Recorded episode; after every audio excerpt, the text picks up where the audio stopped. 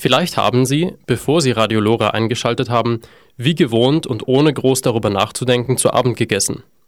Dass wir hierzulande genug zu essen haben, ist selbstverständlich, aber man denkt nicht immer daran, dass sich das in vielen Ländern der Welt anders verhält. Im Jahr 2010 litten weltweit fast eine Milliarde Menschen an Hunger, die meisten davon in Asien und im subsaharischen Afrika. Besonders schlimm war die Situation während der sogenannten Nahrungsmittelpreiskrise in den Jahren 2007 und 2008.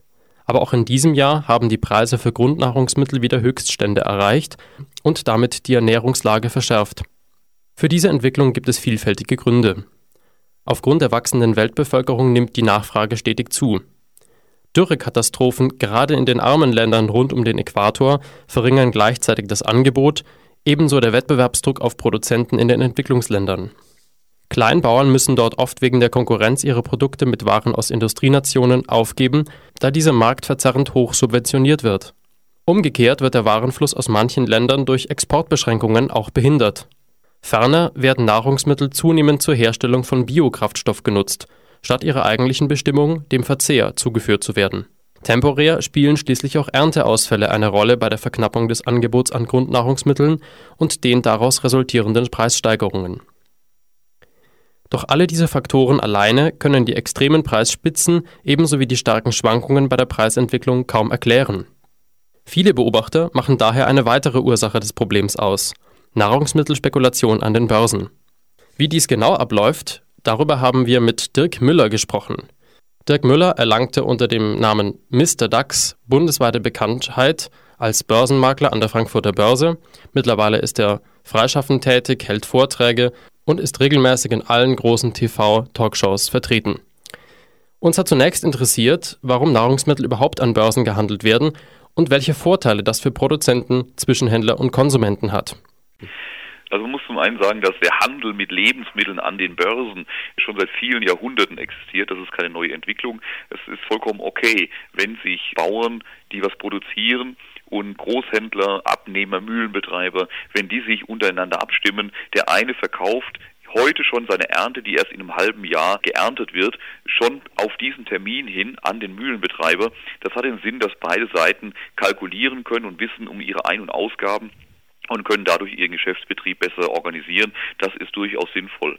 Die Spekulation mit Lebensmitteln, dass jetzt hier fremdes Kapital reinschießt, Anleger wie du und ich, die plötzlich sagen, wir wollen auch mit Weizen rumspielen, das ist eine neue Entwicklung. Das gibt es in der Form eigentlich erst seit wenigen Jahren und das bringt jetzt diese großen Probleme mit sich. Was hat sich denn seit dem Jahr 2000 etwa, seit dem Platzen der Dotcom-Blase im Hinblick auf Nahrungsmittelspekulation an den Börsen verändert? Also an den Börsen hat sich von daher was geändert. Es gab vorher schon die Spekulation, die allerdings sehr, sehr gering war. Es waren wenige professionelle Teilnehmer, die Banken, die Makler, die dazwischen standen und die für einen Ausgleich gesorgt haben. Weil nicht immer, wenn ein Bauer gerade seine Ernte verkaufen wollte, genau der Mühlenbetreiber gegenübersteht, der exakt diese Ernte kaufen wollte in der Größenordnung. Und da war dann der Spekulant dazwischen, der eben auch mal was gekauft hat, wenn gerade kein anderer Käufer da war oder an den Mühlenbetreiber was verkauft hat, wenn gerade kein anderer Verkäufer da war und musste sich eben in den nächsten Minuten, Stunden oder Tagen woanders wieder besorgen. Also da spielte die Spekulation sogar eine sinnvolle Aufgabe, vorausgesetzt, diese Spekulation ist sehr, sehr klein im Verhältnis zum gesamten Markt. Und etwa seit zehn Jahren, seit um die 2000er Zeit herum, haben die Banken, hat die Finanzwelt dieses Feld für sich entdeckt und möchte da jetzt mit sehr, sehr viel Investition, sehr viel Geld an diesen Preisentwicklungen bei Getreide, bei Lebensmitteln teilhaben. Und jetzt fließen Milliarden und Abermilliarden Geld in diese Märkte hinein. Und das sind nicht nur die großen Zocker und Spekulanten, nicht nur die Hedgefonds, sondern auch jeder private Bürger, der einen Rohstofffonds kauft, der in Weizen investiert. Der Fondsmanager kauft an der gleichen Warenterminbörse in Chicago wie der Großhändler in Indonesien. Und wir treiben natürlich natürlich mit Milliarden, die da zusammenkommen, die Preise nach oben und irgendwo hungern Menschen, weil wir uns virtuell ein paar Säcke Weizen in den Keller legen. Könnten Sie das vielleicht näher erklären, wie das überhaupt abläuft an der Börse? Was für verschiedene Arten der Spekulation gibt es? Wie laufen diese Spekulationsvarianten ab und worin unterscheiden sie sich? also unter dem, man sagt so den Kassamarkt, den Spotmarkt, das ist jetzt, wenn wir direkt Weizen kaufen, ich kaufe direkt bei Ihnen Weizen und dann ist es direkt per heute, per Handschlag kaufen wir jetzt und handeln das Geschäft. Thema erledigt. Wenn wir auf Termin kaufen, Terminmarkt, das bedeutet, wir schließen heute ein Geschäft miteinander ab, das wir aber erst in einem halben Jahr oder in einem Dreivierteljahr bedienen. Sie verkaufen mir Weizen, ich kaufe das, aber wir machen das nicht heute, sondern wir sagen, Sie liefern mir das erst in einem halben Jahr und wir vereinbaren aber heute schon den Preis dafür. Und jetzt kann man allerdings darauf einfach nur wetten, indem man gar kein Weizen liefern will in einem halben Jahr, sondern dieses Geschäft dann wieder ausgleicht mit einem neuen Geschäft. Also das sind dann wirklich Wetten auf die Zukunft und über 90, 99 Prozent kann man sagen, dieser Geschäfte werden nie wirklich abgewickelt, haben überhaupt nichts zu tun mit wirklichem Kauf oder Verkauf von Lebensmitteln, sondern da geht es nur um die Spekulation, die Wetten auf die Preisentwicklung und das muss massiv wieder zurückgefahren werden. Und eine große Gefahr sind die sogenannten über die Theke Geschäfte, die heißen im Englischen so over the counter, da wird abseits der Börsen, abseits der Überwachung werden diese Geschäfte in ganz, ganz großem Stil gehandelt und haben natürlich ganz großen Einfluss auf die realen Lebensmittelpreise weil am Ende diese Wetten ihren Widerhall in den realen Preisen im realen Handel finden. Könnten Sie vielleicht ganz genau erklären, wie Spekulation die Preise in die Höhe treibt?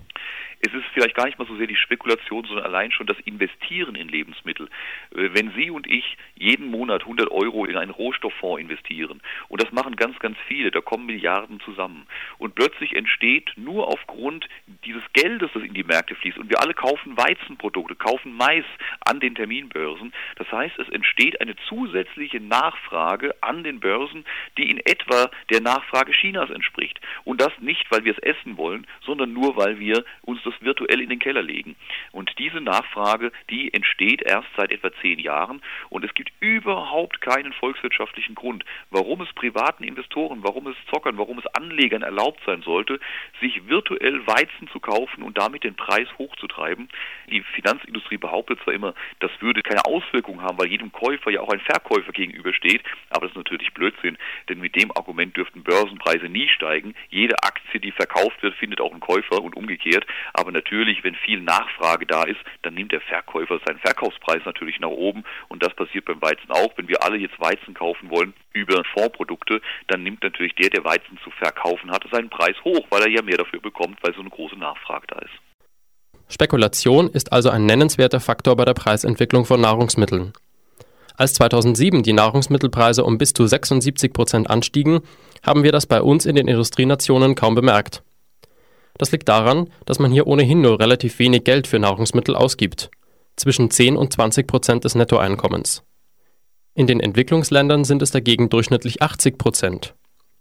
Erhöht sich der Preis für die Grundnahrungsmittel auch nur um die Hälfte, so übersteigen die Preise oft das Einkommen der Menschen in diesen Ländern. Genau das passierte in den Jahren 2007 und 2008 in vielen Entwicklungsländern. In welchem Ausmaß aber Spekulation für diese Entwicklung verantwortlich war, ist nicht unumstritten. Herr Müller, der Mainstream in den Wirtschaftswissenschaften behauptet ja, dass die Spekulation überhaupt nichts zur Nahrungsmittelpreiskrise 2007-2008 beigetragen habe.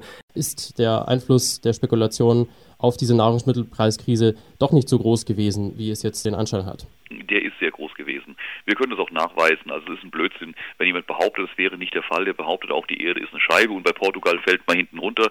Also das ist ein völliger Unsinn. Natürlich haben die Spekulationen ein extremen Ausmaß an diesen Preissteigerungen. Ich möchte es an dem Beispiel, das Sie genannt haben, im Sommer 2008 benennen. Vom Dezember 2007 bis zum Sommer 2008 haben sich die Maispreise mehr als verdoppelt. Und die Gründe waren ganz klar, die Chinesen essen so viel durch den hohen Wohlstand, der Biosprit ist so eine große Nachfrage. Und die Ackerflächen am Mississippi wurden überschwemmt, die sind auf Jahre unbrauchbar. Die Maispreise werden ewig weiter steigen. Im Sommer 2008, innerhalb von 20 Wochen, ist der Maispreis in sich zusammengebrochen, hat sich mehr als halbiert, ist unter das ursprüngliche Niveau gefallen nicht, weil die Chinesen aufgehört hätten zu essen, nicht, weil es keinen Biosprit mehr gibt, nicht, weil es eine göttliche Sanierung der Ackerflächen gab, nein, sondern einzig, weil aufgrund einer platzenden Immobilienblase die Spekulanten Kasse machen mussten, die mussten alles verkaufen, was sie in den Beständen hatten, weil sie Geld brauchten und dann haben die Terminkontrakte auf Mais verkauft und dann ist der Maispreis, hat sich mehr als halbiert. Das hat überhaupt nichts mit irgendwelchen Wettergeschichten, mit Nachfrage, mit Essern oder Nichtessern zu tun, sondern ausschließlich mit klarer Spekulation. Das könnten wir an vielen, vielen Beispielen Beispielen noch nachweisen. Ich habe es getan in der Bundestagsanhörung und in dem Miserio-Bericht. Das würde sicherlich jetzt hier die Radiosendung sprengen, aber ich glaube, zu behaupten, die Spekulation hätte keinen Einfluss auf die Lebensmittelpreise, ist schlichtweg töricht und stammt von Leuten, die keine Ahnung von den Märkten haben. Nun wurden ja zumindest in Deutschland wenig Konsequenzen aus den Erfahrungen des Jahres 2008 gezogen. Ich meine, diese extremen Preissteigerungen bei Grundnahrungsmitteln haben ja insbesondere in den Ländern der sogenannten Dritten Welt zu erheblicher Armut, zu erheblichen Hunger geführt. Wurden da überhaupt keine Konsequenzen gezogen? Bisher wurden so gut wie keine gezogen. Jetzt fängt die Politik an, sich mit dieser Frage zu beschäftigen und versucht jetzt hier Mechanismen einzuführen, diese Spekulation etwas aus dem Markt rauszunehmen. Aber die Gegenseite, in Anführungszeichen, die Finanzindustrie hat natürlich eine sehr, sehr starke Lobby in diesem Zusammenhang. Also von daher mal sehen, was am Ende bei rauskommt. Und es ist tatsächlich so, diese extremen Preisschwankungen sind das Problem. Nicht mal sehr die hohen Preise an sich. Wir haben relativ niedrige Lebensmittelpreise und wer sich mit den Themen beschäftigt, der weiß, dass für die dritte Welt diese niedrigen Lebensmittel Lebensmittelpreise sogar ein Problem sind, weil sie die einheimische Wirtschaft massiv zurückdrängen die einheimische Lebensmittelproduktion. Das heißt, wenn wir mit Dumpingpreisen Mais nach Afrika exportieren, dann kann der örtliche Bauer mit seinen Leuten zu diesen Preisen überhaupt nicht produzieren. Mit seinen Traktoren, mit, mit dem bisschen Dünger, was er hat, kann er überhaupt nicht konkurrenzfähig sein. Und er muss die Leute entlassen, die haben keine Jobs. Und irgendwann kommen dann die Preissteigerungen und dann ist vor Ort keine Industrie, keine Lebensmittelproduzierende Industrie mehr da, die das auffangen könnte. Also die großen Sprünge sind das Problem für die ganze Welt. Nicht der hohe Preis oder der niedrige Preis, sondern die extremen Sprünge. Da kann sich kein Bauer, kein Verbraucher, da kann sich niemand drauf einstellen. Und das führt zu großen Verwerfungen bei den Hungernden, bei den Menschen. Und die einzigen, die ein Interesse an diesen hohen Sprüngen haben, sind eben die Spekulanten und ist die Finanzindustrie. Wie könnte man denn dieser Spekulation mit ihren extrem negativen Folgewirkungen begegnen? Gibt es Möglichkeiten, das staatlicherseits zu regulieren, diesen Handel an der Börse? Der ist absolut sinnvoll, den zu regulieren. Ich bin äh, beispielsweise für ein Verbot von privaten Investitionen in Lebensmittel. Es gibt überhaupt keinen Grund, warum es mir als Spekulant oder einem privaten Verbraucher erlaubt sein sollte, in Lebensmittel zu investieren. Es gibt keinen volkswirtschaftlichen Grund dafür. Das ist schon mal das Erste. Da kann man ganz klare Linie ziehen. Und ansonsten müsste man das Eigenkapital, das ein Spekulant vorlegen muss, das eigene Geld, das er einsetzen muss, für Spekulation in Lebensmittel deutlich anheben. Die Margins, die, die Margin, die Sicherheitsleistung Leistungen. Bisher können die Spekulanten mit ganz, ganz wenig eigenem Geld ein Riesenrad drehen an diesen Lebensmittelmärkten. Und wenn man das reduzieren würde, dass man sagt, wenn ihr zocken wollt, dann aber bitte nur mit eigenem Geld, nicht auf Kredit, nicht mit nur wenigen Sicherheitsleistungen, das würde sicherlich deutlich die Spekulation zurückfahren. Nochmal, es ist nichts gegen zu sagen, wenn ein Bauer gegen einen Mühlenbetreiber, wenn die sich absichern über ein Geschäft auf die Zukunft, das ist vollkommen legitim, aber die Spekulation muss wieder auf ein verträgliches Maß zurückgeführt werden. Was bedeutet es, dass große Banken seit kurzem zunehmend in den Handel mit physischen, also mit echten Rohstoffen einsteigen? Das ist für mich nochmal der Gipfel des Skandals, dass jetzt die großen Bankhäuser Lagerhäuser erwerben, richtige große Lagerhäuser und kaufen bisher Industriemetalle, beispielsweise Aluminium, direkt aus den Aluminiumschmelzen heraus. Das geht überhaupt nicht in die Industrie, sondern liefert direkt per Lkw in die Lagerhäuser der Banken, um es dort dem Markt zu entziehen, damit natürlich auch eine Preissteigerung, eine, eine Marktverknappung zu erzeugen. Die Preise steigen und man profitiert von einer Verknappung, die man selbst mit begünstigt hat. Und das ist ein Skandal, da unter Umständen, wenn das jetzt bei selteneren Metallen passiert, kann das zu Produktionsausfällen führen, weil das Metall nicht zur Verfügung steht für die Produktion, weil es bei Banken in den Tresoren, in den Lagerhäusern liegt und dort vorenthalten wird.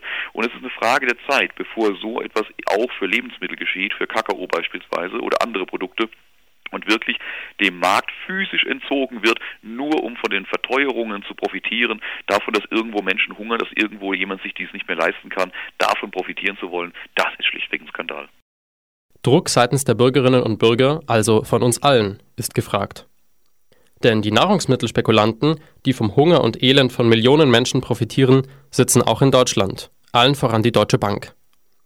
Der Verein Foodwatch e.V. hat daher auf seiner Homepage foodwatch.de eine E-Mail-Aktion gestartet, mit der man eine Protestnote an Deutsche Bankchef Josef Ackermann richten kann. Auf den Webseiten der Organisation findet sich auch der Report Die Hungermacher, in dem auf etwa 80 Seiten allgemeinverständlich und anschaulich in die Problematik der Nahrungsmittelspekulation eingeführt wird. Das Dokument kann kostenfrei heruntergeladen werden unter foodwatch.de